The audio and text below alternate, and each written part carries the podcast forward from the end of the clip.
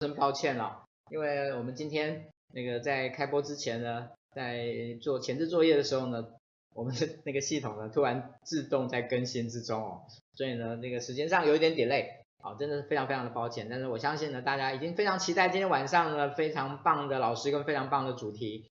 那呃，今天呢我们邀请到的这位老师呢非常的有名，所以我们待会来好好介绍老师。一开始的时候呢，我先想跟大家说明一下，呃，今天人在 Talking 所想要谈的这个主题叫做 HRD 到底是什么？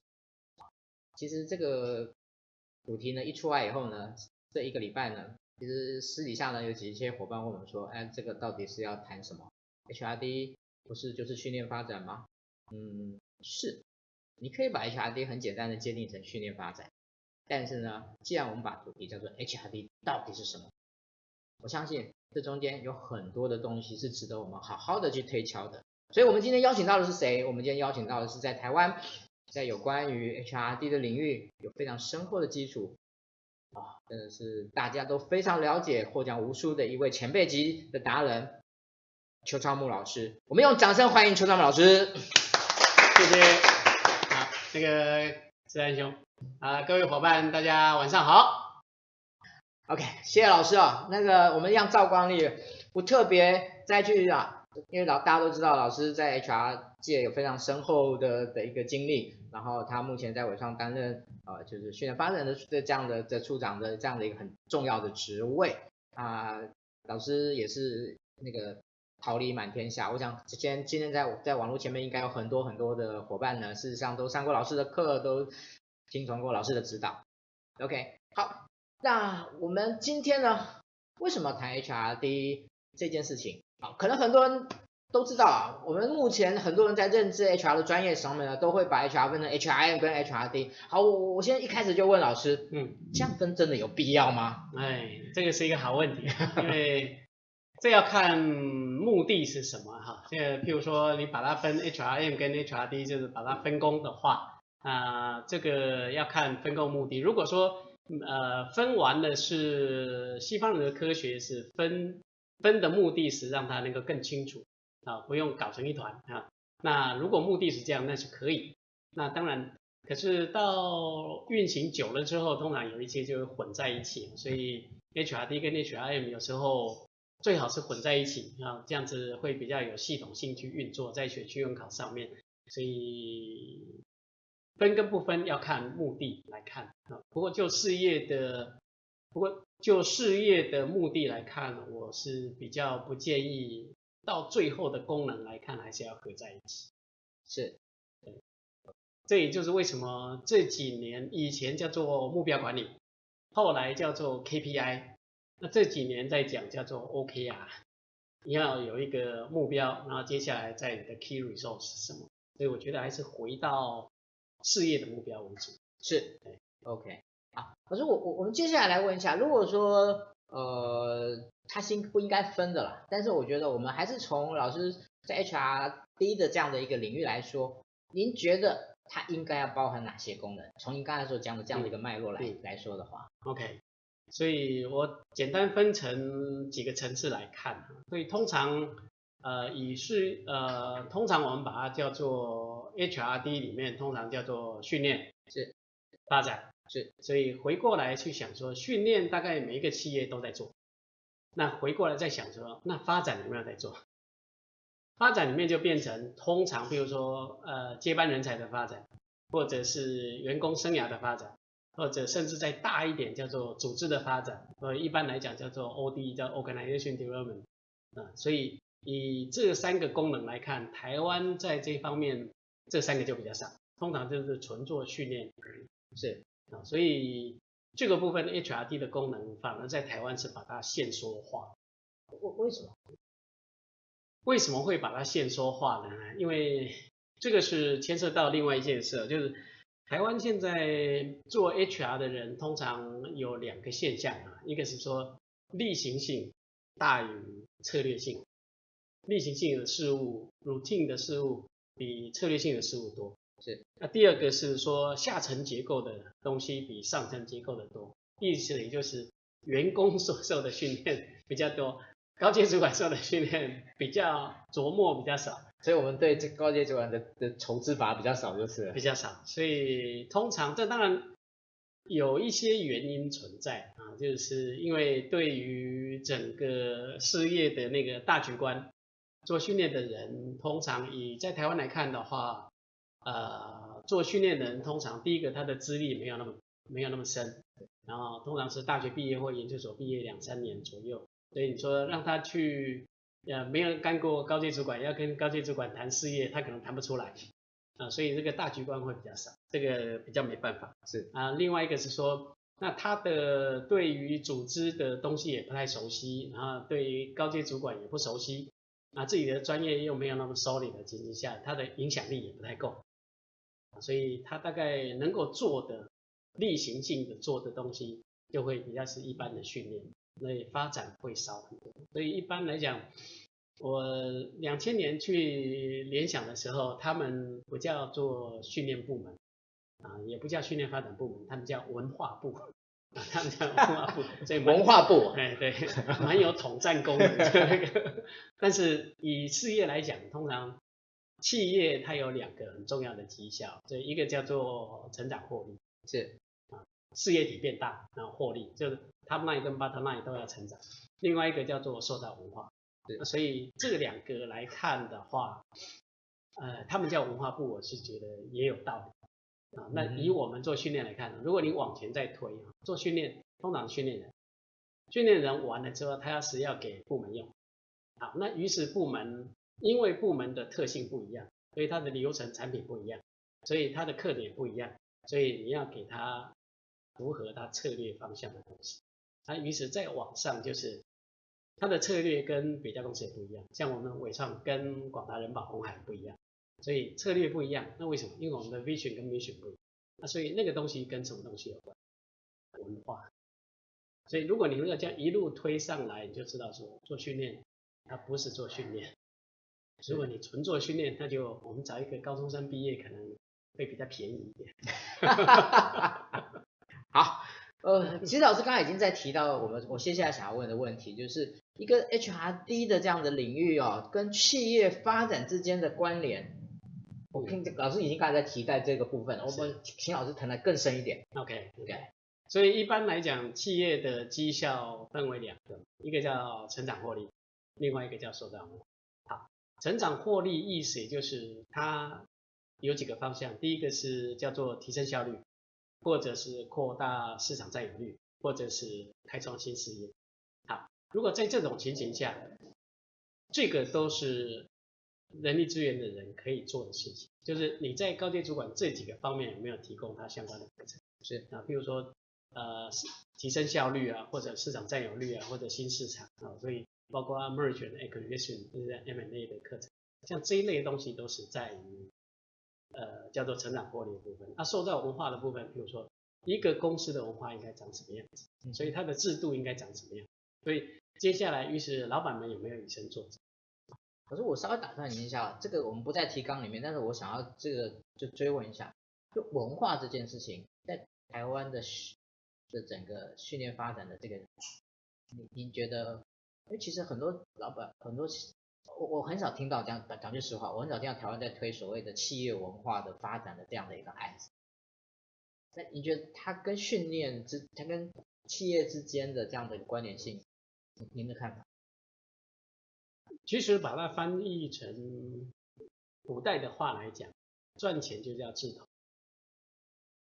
啊啊那个文化就叫做道合嘛，很简单嘛，所以。台湾大部分如果有一些企业没有文化的话，那就事实上没有文化也是一种文化，是，所以用民佣兵团文化，简称谁出的钱比较多，我就到那家公司去，那也是一种文化。所以啊，那个文化是不是老板要？如果不是，那你就要改变那个文化。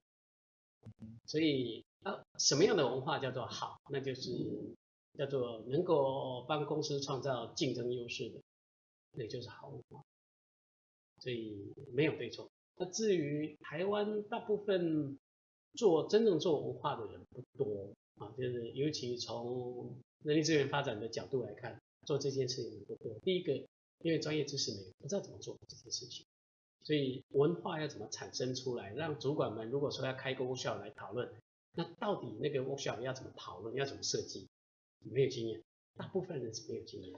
呃，有些老师会说，哎，这个做核心职能的时候呢，可以顺便找企业文化。您对这个说法的看法？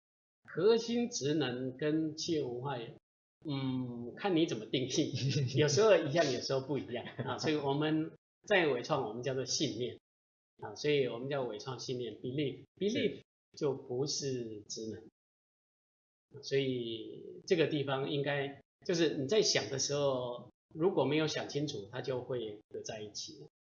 所以核心职能跟文化某一个部分上应该不太一样的东西，因为信念归信念，是它是大家共用的。啊，职能，职能台湾的定义又有很多种啊，所以我们是采用美商的那个定义，所以那个职能是在讲说每一个职位上面应该有的不同的。不同的能力阶段定义是，所以大概是这样。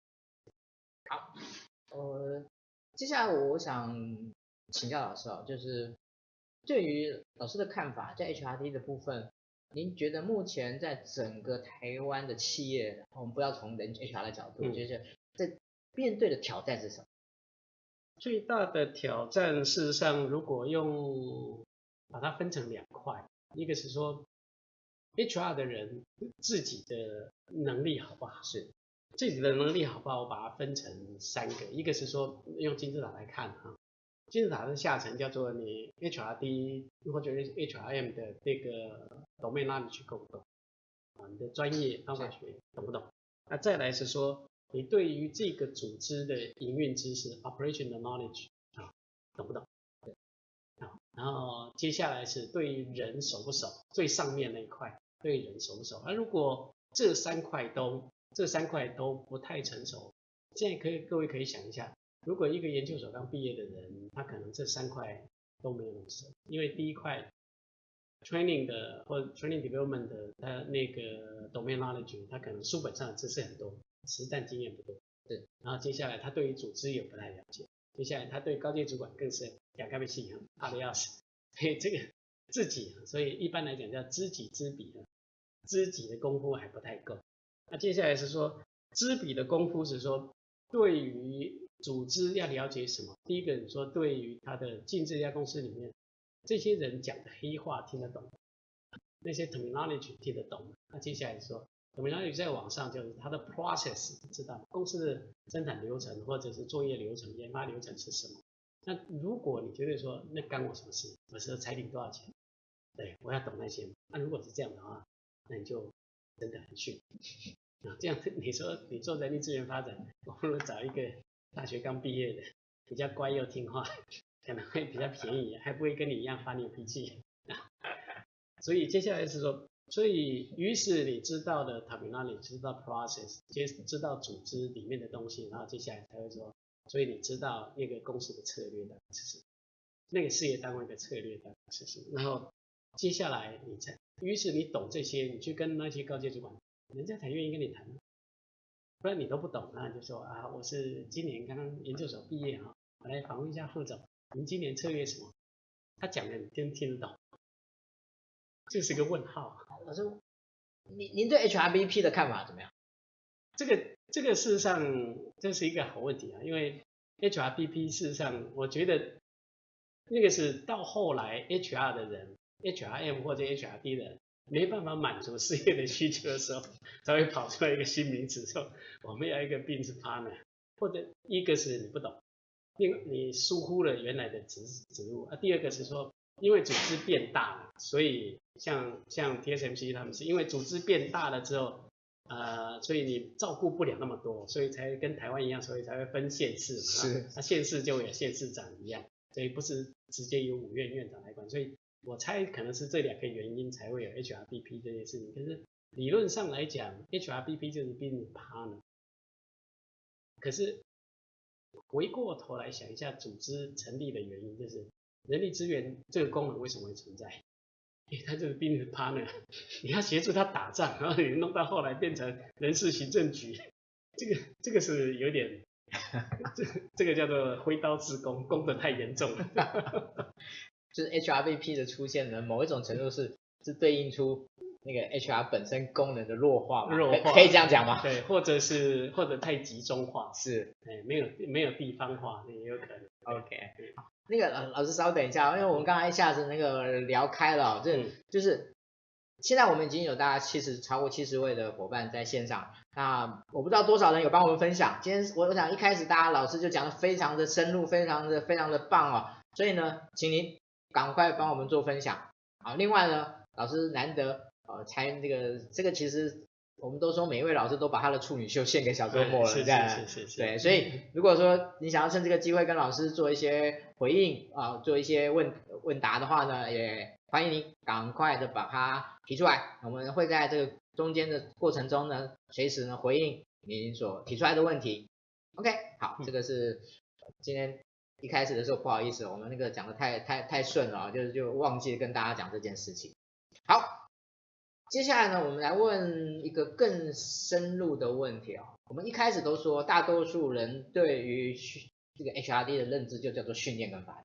嗯，好，老师。我们把它讲细一点，嗯，训练跟发展这两件事情，您怎么样做一个更宏观、更深入的，在刚才老师的脉络里面来分享？来，谢谢。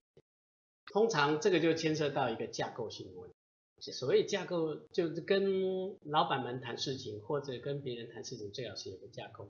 所以一般来讲，训练跟发展它的架构是：训练是知识、技能。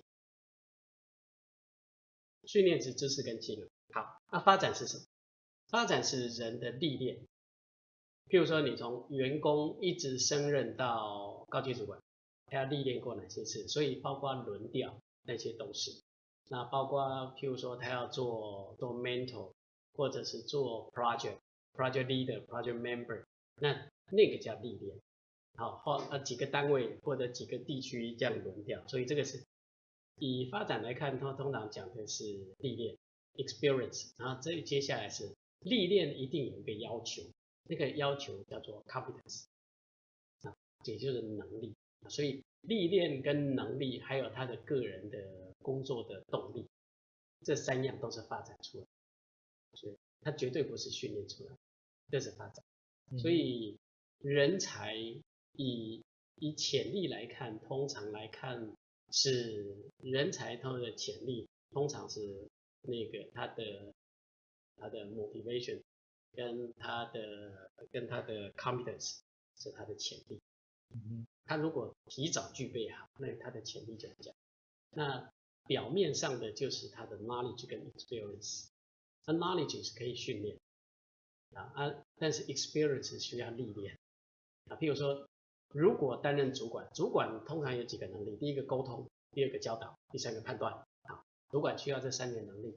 所以，但是历练的意思，也就是说，不要让他在担任主管的时候，那个午夜钟声当十二点一响，他这三个能力都具备，这是不可能，不敢。所以往前面看，就是他如果当 mentor 的时候，当人家的大哥哥大姐姐辅导员的时候，如果他就要练沟通，练教导。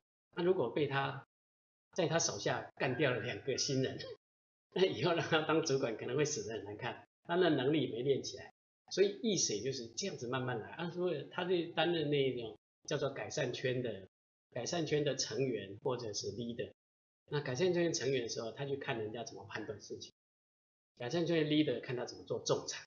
所以这个大概是所谓做发展之王这一块啊，所以他比较不是。纯知识面的，是，所以啊，人才不是训练来，人才是发展来，意思人才是历练，所以举一个比较简单例子，呃，几年前的大陆可能课没有我们上的多，可能他历练比我们多，因为他老板也蛮凶狠的，啊，所以台湾的老板反而比较合理啊，懂一点啊。训练也多了，所以他反反而那个一般来讲叫狼性就没有了，所以他要求也就没那么多。那事实上这就是他，你要能够在那种环境下能够历练得出来，人是磨练跟历练，嗯哼，不是训练，是大概是大概。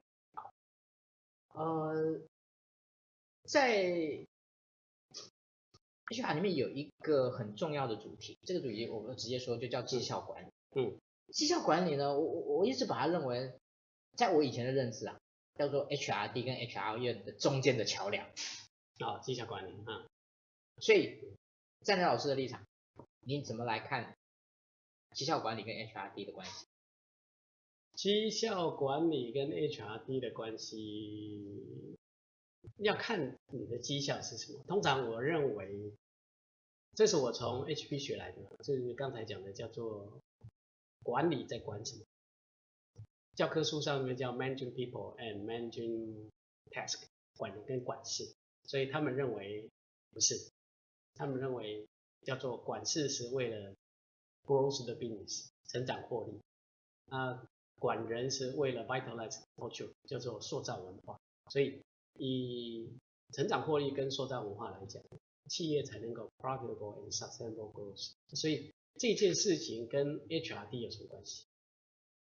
所以一般来讲叫选训用考。啊，所以 HRM 跟 HRD 在里面是紧密的要合作这件事，所以呃，这个制度要怎么去设定，双方要去讨论，跟主管要讨论这件事情。所以呃，从孙子兵法来看，叫做智信仁勇言。所以 第一个智慧，有智慧就是选对事情，选对的人来做，然后让公司能够成长获利。那其他叫做信仁勇言，我觉得那都是文化。那所以。以绩效来看，这些绩效怎么衡量？赚钱，老板有没有赚钱？智慧够不够？啊，那接下来信叫做老板有没有以身作则？人对人是不是管理适当？啊，勇叫做敢不敢处理不良的员工？严叫做是不是能够严格的执行？啊，还是有一搭没一搭的做？所以这一类的东西，在于 HRD 里面。所以，像我们公司里面常常在处理那种，比如说 bottom five 的员工的时候，老板也很痛苦啊。所以，那你有没有教他？那于是你要在处理 five 的员工之前，那是不是先告诉他说目标要怎么设定这件事？目标先设定，前面对了，后面大家比较心甘情愿。所以，这个都是一个一个 close loop，两方面要合作来算这件事情。那企业能不能有序经营，在于你的你的制主现任的主管培养好不好，制度是不是建立良好，然后后面的补强的相关的配套措施好？那接下来远程来看，就是你远程的三年的规划，然后人才的规划，然后怎么样做一个 BDCA 的流程？我觉得在 HRD 里面，HRM 跟 HRD 都要去想这一块事情。不然各做各的，通常就是东拼一块，西拼一块，到最后还是合不起来。我我也觉得很好奇了，就是我不知道国外是不是好，但在台湾，呃呃，HRD、HRM，尤其就稍微有点规模的公司，那个这个就是分得蛮清楚的这件事情，好像是常态。是是，正常。所以我们这个题目是这一题是在讲绩效管理。您刚刚有提到一个东西，就是从那个目标管理到 KPI 到 OKR，这这三个可不可以再请您再做个稍微更深入，稍微一个 benchmark 一下？目标管理是很多年前在讲这件叫做 MBO 嘛，是好。那 MBO 这件事情，呃，MBO 这件事情就是。设定几个目标，在我们以前宏基电脑叫 Top Ten 啊，就是你设定今年要做什么事情啊，于是写完了，明年我要办训练主管训练什么等等，写了十项之后啊，这个叫 Top Ten 啊，叫目标管理。KPI 就是觉得说，KPI 有一个很重要的精神啊，叫做 AICS 啊，叫做 A 叫做 Alignment，就是上下要连接啊，这样 Alignment。I 叫做 integrate，integrate 就是你跟老板之间、各部门之间上下连接之外，左右有没有平衡？比如说生产不要缺料，但是库呃库存管理人又觉得料不能过多，哎，他会亏钱，那所以这个叫做整合，是，所以又要廉洁又要整合，然后又要对事业有贡献，然后接下来叫做又要能每年挑战高目标，这叫 AICS，那。这个叫 KPI，但 KPI 到后来会破碎化的，比如说哎，你叫他创新，他就觉得说，哎，创新在我们公司以前做过哈，这个大家讲讲，不要回去不要跟我创新。哎，老板的目标，BU Head 的目目标设定八十五 percent 来自于现有的 KPI，那十五 percent 来自于创新的 project。那于是老板 review 的时候就一直在打他，说，啊，你八十五 percent 都没有达成啊，然后接下来等等啊，然后他如果你跟他讲说，我要去忙那十五 percent，不行，八十五 percent 要先达到啊。那于是他就拼命去做那八十五 percent，那十五 percent 就不会做。所以这个就是 KPI 的管理啊，所以他会努力去达成那块事情。那所以现在回过来叫做，诶 OK 啊，事实上就是你要回到你原来基本想要的目标是什么？就是回过来就是人力资源单位成立的目的是什么？你的 objective 是什么？那于是在这个 objective 下面，你的 KPI 是什么？这样回过来，就是回到原始的精神，再来设定 KPI，这样可能会比较合理一点，就不会到后来就是见树不见林。谢老师，呃，其实我们今天的的的那个提纲里面呢，这个其实到这一题呢，算是一个题外话。啊，第一部分就是第一个部分这样，在我们还有第下下半段，但下半段之前呢，呃，我倒是没想到，哎，今天提提的踊跃还蛮还蛮踊跃的，这样子，老师，我刚才已经少，我这样后面还有，好。那我我在这边，我我就一个一个来跟老师来，呃，这个有一位呃这个校长伙伴来问我们说，嗯、请问老师如何呃文化理念放到选材的过程，哎如何找到合合适企业文化的人进公司？哎，不不这个他他这个是在选材了，不过老师要不要试着回，嗯、要试着回答？我这个有点难哈，那 那第一个就是你要先把文化信念先定义清楚，啊，所以。做 Six Sigma Project 的，通常讲 D M A I C 啊，叫做 Define，你先定义清楚，然后定义完了之后，你怎么衡量叫 Measurement 啊，D M A A 叫做你的 Analysis，所以你怎么分析那件他的行为是不是符合，那你怎么 Implement？所以信念这件事情，你要像譬如说像我们公司的信念叫做心悦诚服啊，叫做创新、卓越、呃诚信。客户导向啊，对，叫心悦诚服，所以那客呃叫做，譬如说最难讲叫做呃诚信，诚信正直，那诚信是什么？所以第一个你能够用正向思考去跟人互动，言行一致，这叫诚信。那所以如果譬如说组织要变动的时候，你问他说，哎哎，思安兄，我们公司组织为什么变动？不知道，啊你觉得为什么？那就是老板斗争失败啊，或者公司不赚钱啊，这就是负面。像这种人性是很容易往负面去解读，所以这个就是负面。那所以你很容易去量这些事，你觉得它可能是什么？所以人员还是可以透过一些这样子模拟的案例去做判断，除非他，当然有一种情形叫做他已经很明显知道你的意图，所以他就会作假。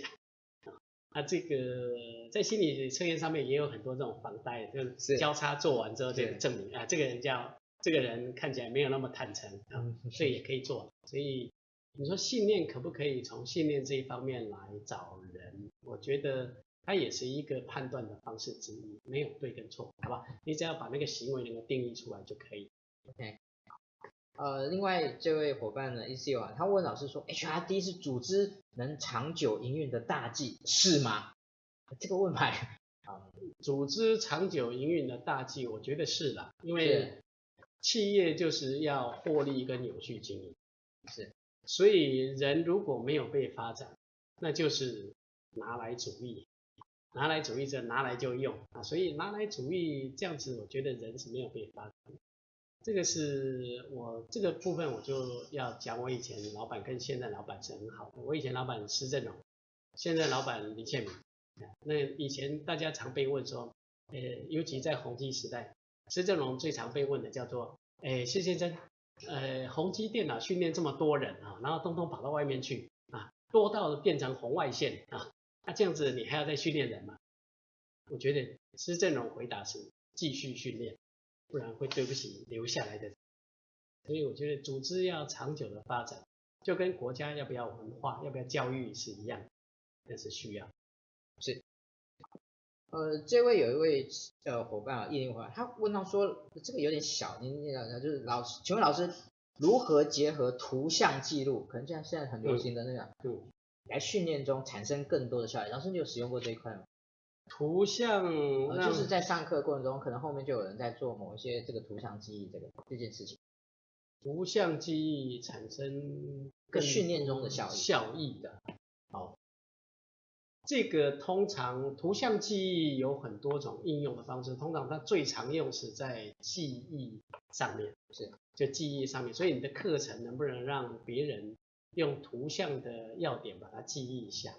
啊，所以这个在我们我们公司里面上课有时候就有很多种这种，比如说从头到脚。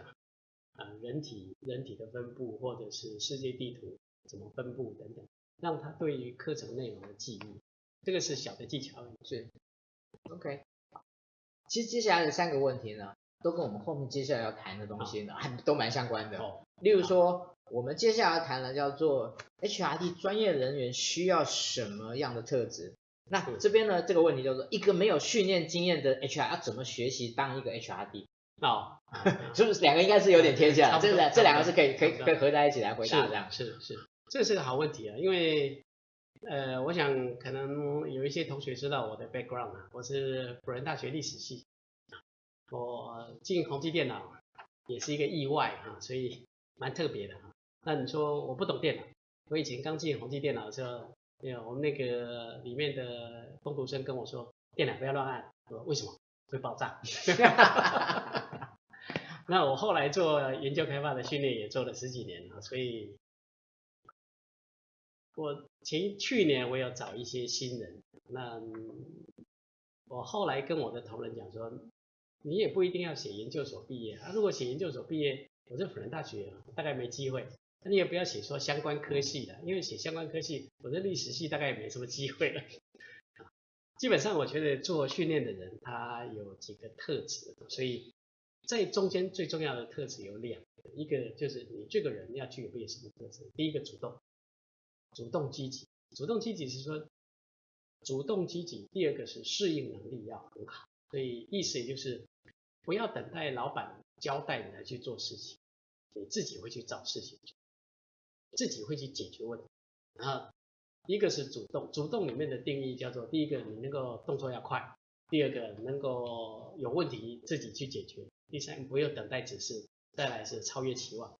那所以这个特质是一定要有的，你才能做这件事。你不是那个专业，你也难做。然后接下来你的适应能力要好，就是你能够收集资料，能够从正面去解读，然后能够每一次用不同的方法去解决问题，啊，不会用相同方法。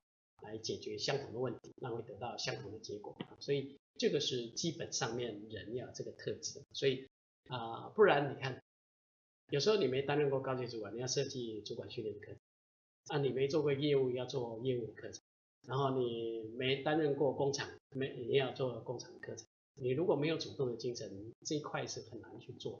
一定要有专业才做，这个是大的问号。所以。接下来你自己有这样子的特质之后，你在于解在人的上面，你要具有表达的能力、沟通能力。然后接下来那个能力，事实上到最后都是赢得别人的认同，让别人愿意跟你配合，或者愿意让你运用他的能力，或者愿意接受你的意见，这些都是在人的部分。那在事情上面是说，呃，你要做老板所。要的，所以那个我把它简称叫驱动结果，结果是老板要啊，所以第二，在驱动结果过程中有两个能力是很重要，一个是解决问题的能力，另外一个是计划组织能力。解决问题的能力是你知道怎么解，计划组织能力是你的执行力。所以大部分呢，我们接到一个案子，比如说叫你规划一个什么样的课程，你通常会不知道怎么规划，那就是计划组织能力。所以这个是我以前也常碰到，就是我的老板跟我说，呃，二零二零零三年的时候，二零零二年他跟我说，你要做做明年的目标就是做两百堂 e-learning 课程。那现在心里想，两百堂，那到底要怎么做？所以你不会 break down，你没有办法 break down。所以接下来那时候的做法是说，你要把这件事情，把所有的课程，把它过去曾经开的课收集完了的时候。然后去把它看课程到底需不需要互动，要互动的就是三分，不要呃人跟机器互动两分，它不用互动的一分，所以于是你下完分数之后，你把所有的课程一排序，三分在最上面，那就是可以做 e-learning。那所以那于是那些再把它分类完了，你要找哪些主管来参与，来帮忙做这件事情？啊，那些主管下面动员他的老师来帮参与这件事情。于是你再去算说，老师大概要花多少时间？所以一个老师花多少时间可以做一堂课？于是这样你就可以估得出来说，当年度如果要做两百堂课，到底要动员多少个老师？哦，那是会死人的。可是如果你没想清楚，那通常台湾的做人力资源可能跟我当年一样。嗯，我当年一个主管问我说，那这个课程谁规划？当然是我。那谁设计？还是我。那谁上课？那当然是你。对他用台语说：“哎，叫做你就做好戏哦。”那我为什么要死？所以这就表示你在解决问题的能力跟计划组织能力不太好，啊，你不会运用别人啊。所以这个大概是人的呃做人力资源的人的特质，通常第一个要主动，然后主动积极；第二个适应能力要很好，然后接下来在事情上面就是解决问题跟计划组织能力。然后驱动结果，再来对人的部分就是沟通跟你的认同，是，OK。所以这位陈秋秋这位伙伴他说，一个没有训练经验的人，我我的理解是他可能目前是在做做薪酬啦，或做做那个招募，是他想要转 H 转 HRD 的，是。那您如果一句话送他，你会希望他可以他可以做什么？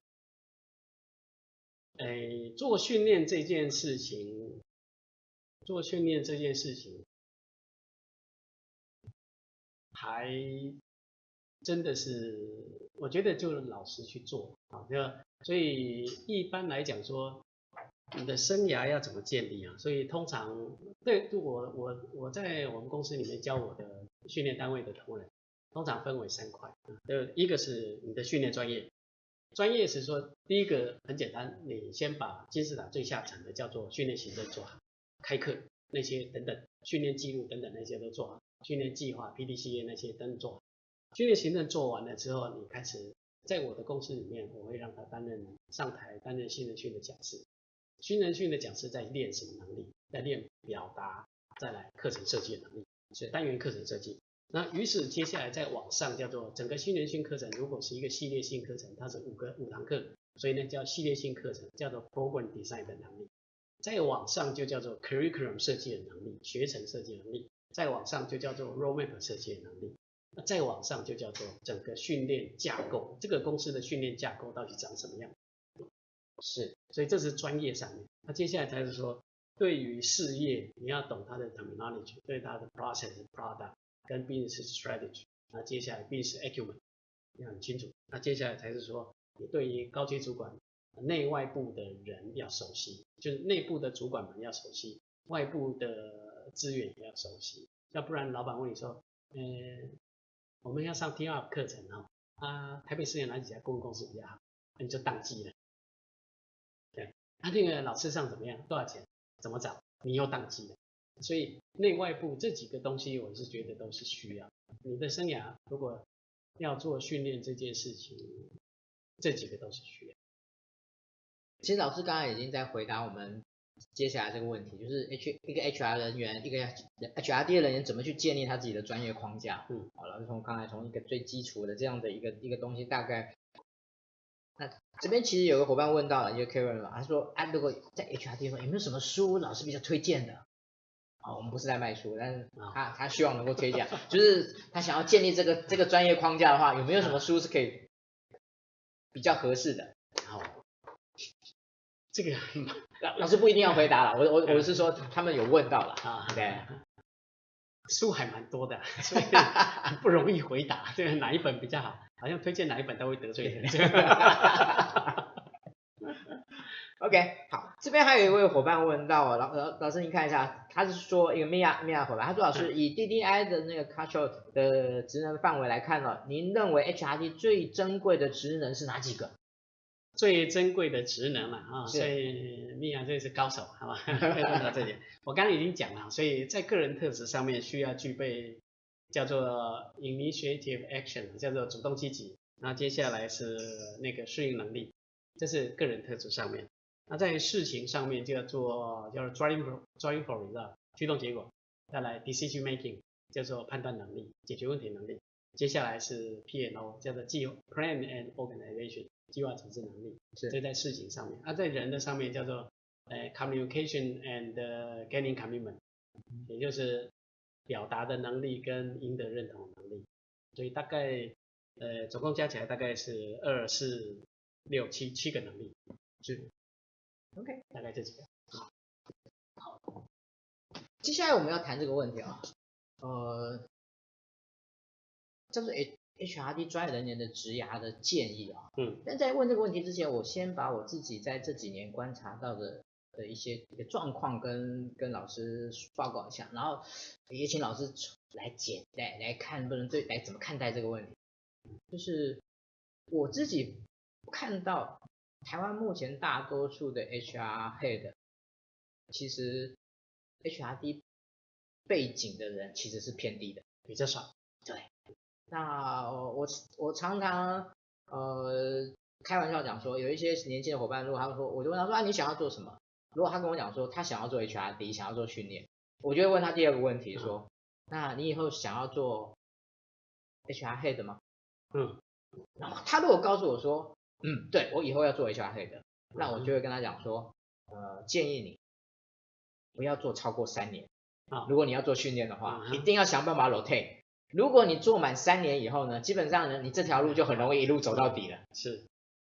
那我我也曾经看过一个，我觉得算是一个比较悲比较惨痛的的一个状况，就是曾经一个，我觉得他在 HRD 其实非常棒的一位人才，可是他一心想要往 H HR Head 的角色上，嗯，所以他为了要达到这个目的，他降转到另外一个 function 去。他其实这样子，最后他还是没走到那条路。嗯哼。所以在有关 HRD 的人员的发展、职业规划发展这件事情，啊，老师可以给一些建议吗？对于我刚才所提到的这样的一种现象，嗯，这个这个现象是实际上会发生，就是一我台湾大概做训练像我一样做三十年的不多了，应该手指算一算啊，应该不多，能够做超过十几年就已经算厉害的啊，所以为为为什么啊？为什么？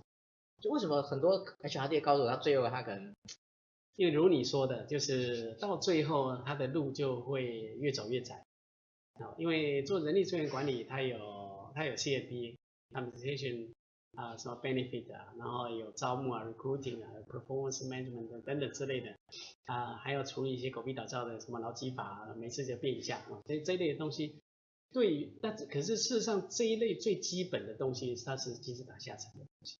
可是以我不可讳言来看啊，你问我劳基法的事情，我大概可能有一半我也答不出来。说实在，就我现在连退休金自己都多少自己都不太会算不出来的。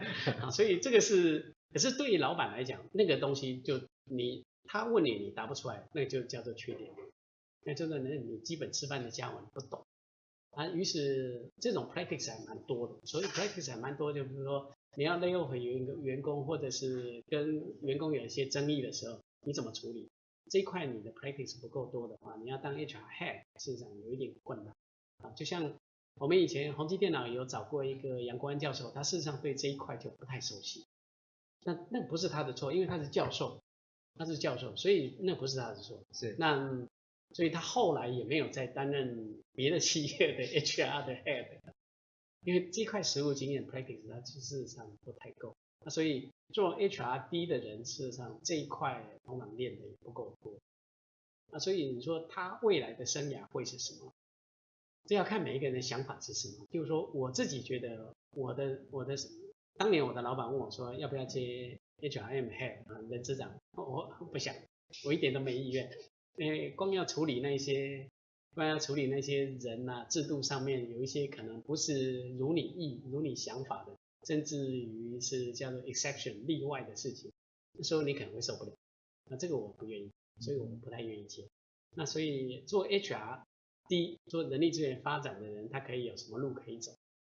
他可以走的路，事实上就是我对我来讲，我喜欢做训练，原因是他对人有影响，他对人有影响，对事业有影响，所以他是一个影响人的工作，所以那就跟。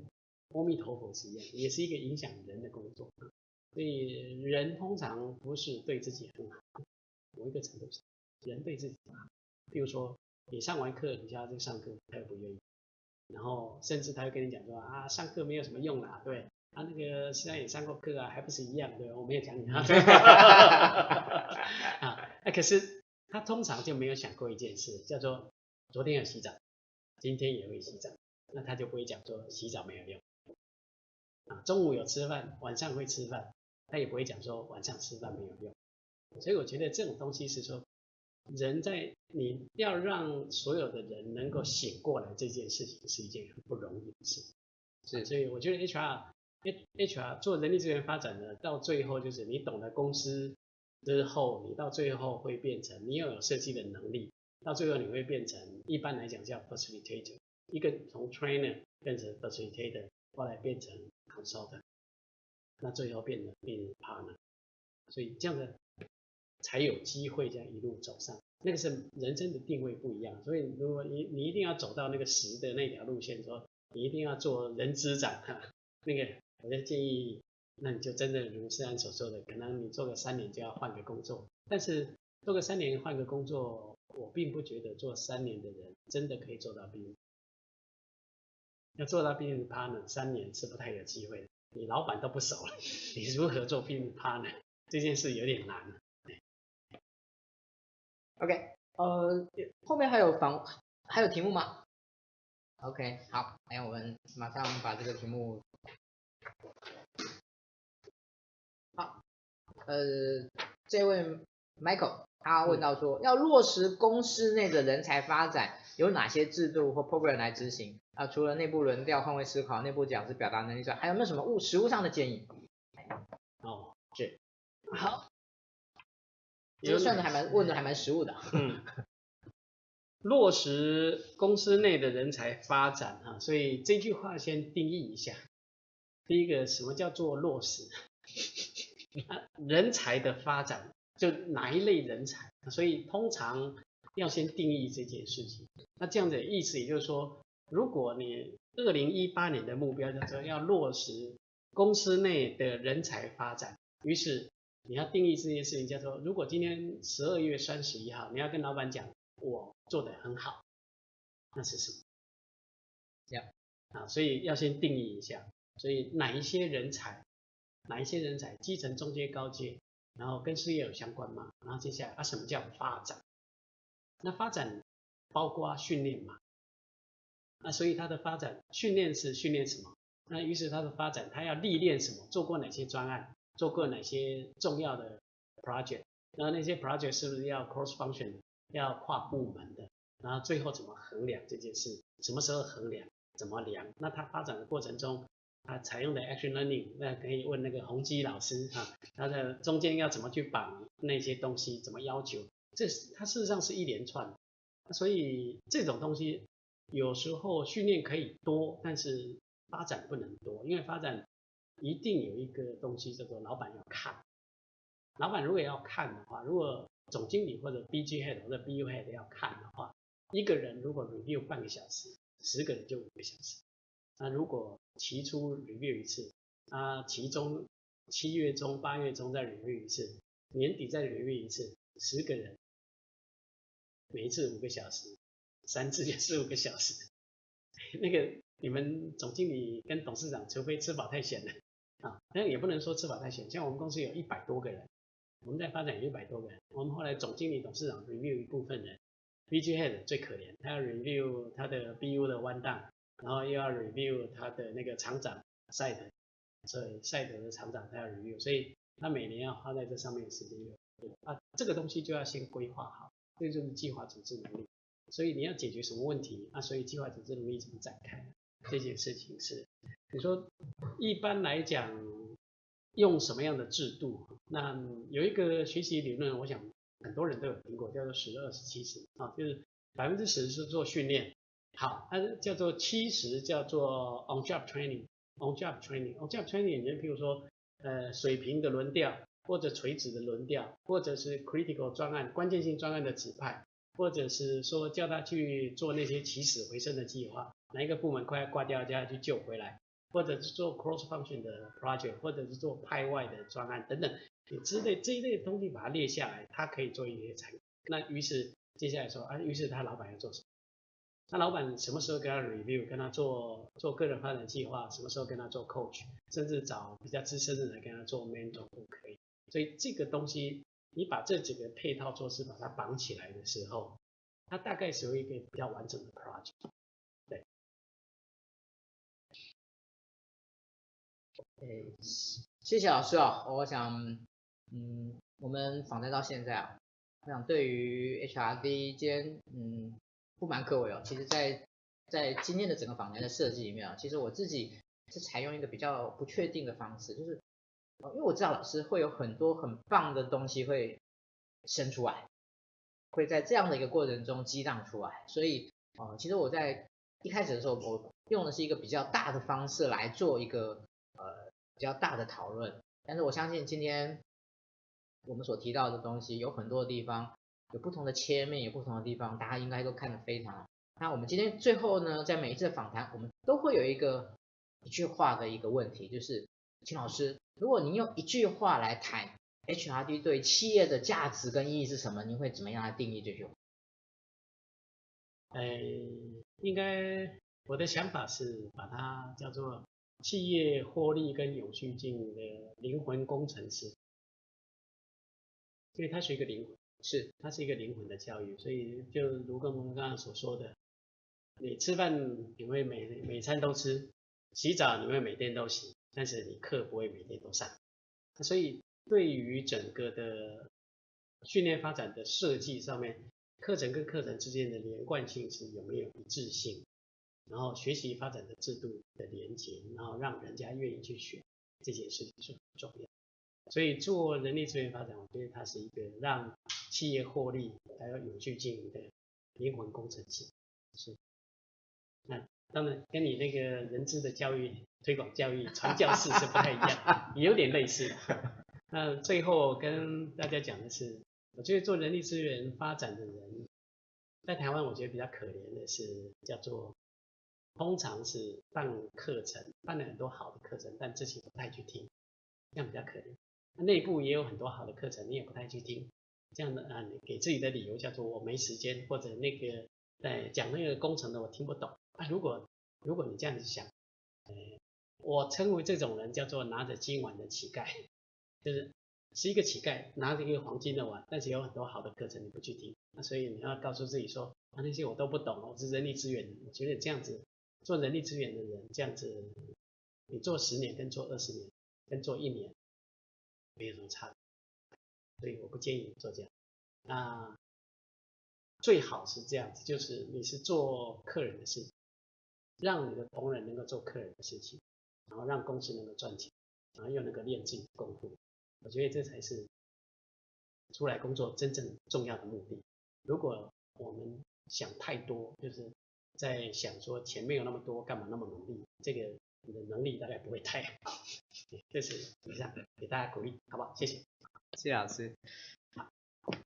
呃，在我们今天的访问里面呢，其实，在访问之前，我跟老师小聊了一下啊。其实我们我我这个老师请教说，一个 HR 人的他最重要的核心能力是什么？好，今天我们的提纲里面没这一条。嗯，好，我们在课前的时候，啊，我们讨论了很多，但是呢，终归我们可以用一句话，就是。一个 HRD 的人员能不能拥有一个去影响别人专业的能力？怎么样去圆满别人？怎么样去提升别人？我想可以老师在这是我们在一开始的时候在谈到 HRD 人员的核心能力的时候，一个很重要的老师所指导我。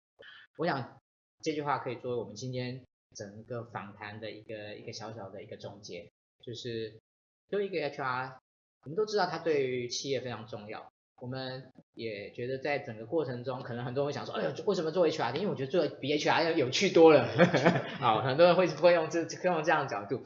其实我是我们想法，不对对对，不代表那个，不然 HRM 的同仁会打我。对对对。好，但是我觉得重点是在不在有趣不有趣，而在在这个过程中，而且它真的是能够更深刻的去影响别人。好，我想这个是，我想这是很多从事 HRD 的人员他们所乐于。呃，为于从事这件事情一个很重要的内在的动机。好，啊，今天真的很谢谢老师对于这样的一个很很模糊的主题，HRD 到底是什么？我们能够谈出一个轮廓，能够谈出一个深度，能够谈出一个让大家觉得嗯，也许还不错的内涵。我想真的要谢谢老师今天的一个费心的准备。我们今天谢谢老师，掌声，谢谢。好，呃。接下来呢，我就一样照往例跟大家说明一下我们后面的相关的一些事项的说明。那在我们接下来的活动里面呢，聚会里面呢，其实在明天晚上就有我们的文心师塾啊。啊，这个礼拜其实我们有三场啊，明天晚上是文心师塾，礼拜四呢是我们的桌游课啊，用桌游来带职牙的部分。那在这个礼拜六的下午呢，我们邀请到裴有恒的老师来，他是 AI 的高手。他来跟我们谈一谈，在整个企业数位转型的过程中，HR 能不能找到一个自己的定位跟价值呢？哦，我想，呃，裴友仁老师非常有心哦，他还运用了那个 Unity 的这个四个角色的定位来跟我们做的一个说明，我觉得这是非常棒的一个准备。欢迎大家在这个礼拜六下午，哦，我们目前都还在报名之中啊，礼拜天其实是台中小周末了哈，我自己会。但是因为那个在台中，所以我就不跟各位说，不跟各位谈了。然后这个是我们接下来，这是我们在这个礼拜的活动的部分。那呃一样，我们一样要感谢，一样每次我们都会感谢呃新网红啊直播工作室给我们的这样的一个技术的指导啊。啊，今天其实今天的那个前面的那个器材的那个 delay 跟他们一点关系都没有。好，我讲白一点了，其实是因为我们的的电脑呢突然自动就更新了，我们只能跟它更新完，我们才能开始这样子。其实。讲出来的就是有点乌龙的状况，这样子。好，谢谢那个莫妮卡老师、丁丁老师给我们的指导。好，那再来最重要一件事情，下个礼拜我们谈什么？下个礼拜呢，我们邀请到的是一零四资深副总靳立明老师。靳立明老师呢，他是一个非常非常资深，对于台湾的就业市场，对于猎才市场的啊，我们邀请他来谈猎才市场在台湾的过去、现在以及未来。好，我想这也是一个非常非常棒的主题，欢迎各位在下个礼拜一的晚上准时的来收看我们人之爱 talkin，我是卢山，很高兴在今天晚上有跟您相聚的一个小时，谢谢各位，我们下个礼拜一见，